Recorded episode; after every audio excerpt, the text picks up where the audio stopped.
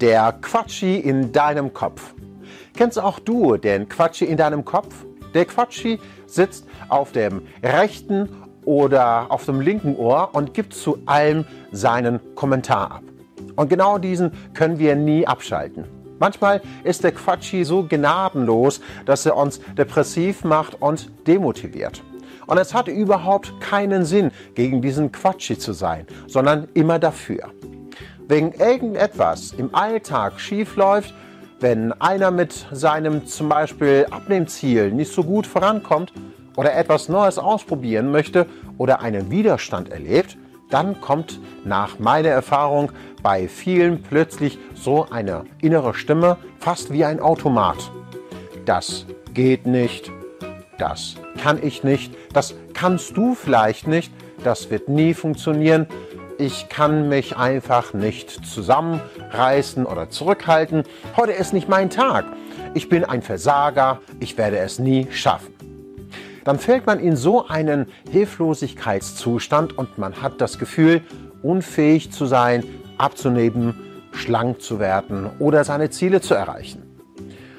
Um aus diesem Zustand herauszukommen, beginnen die meisten zu essen, weil es ja eh keinen Sinn hat, weiterzumachen. Sie trösten sich, um sich besser zu fühlen. Nun lade ich dich dazu ein, einen kleinen Vorschlag von mir anzunehmen, damit du diese innere Stimme in den Griff bekommst und du dich besser fühlst. Schreibe dir deine sogenannte Klagelieder in solchen Situationen einmal auf. Die Top 10 sozusagen. Mit dieser Übung wirst du innerlich von Sekunden deinen Zustand zum Positiven verändern. Du wirst dich schnell aus solchen negativen Situationen herausholen können. Und wenn du diese Übung einmal gemacht hast, wirst du deine Motivation wieder gewinnen und selbstbestimmter sein. Schreibe also deine Klagelieder auf.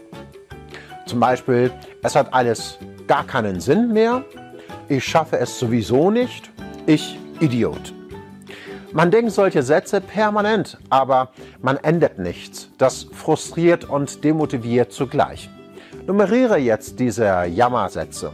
Zum Beispiel Nummer 4 ist, angenommen, das schaffe ich nie. Ich esse immer zu viel.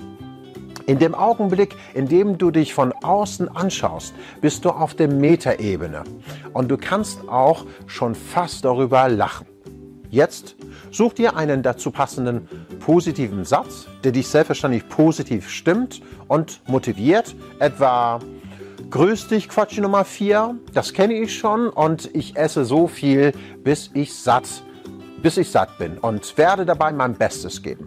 Man ersetzt also diesen automatischen Gedanken durch einen neuen Gedanken, den man selber formuliert hat.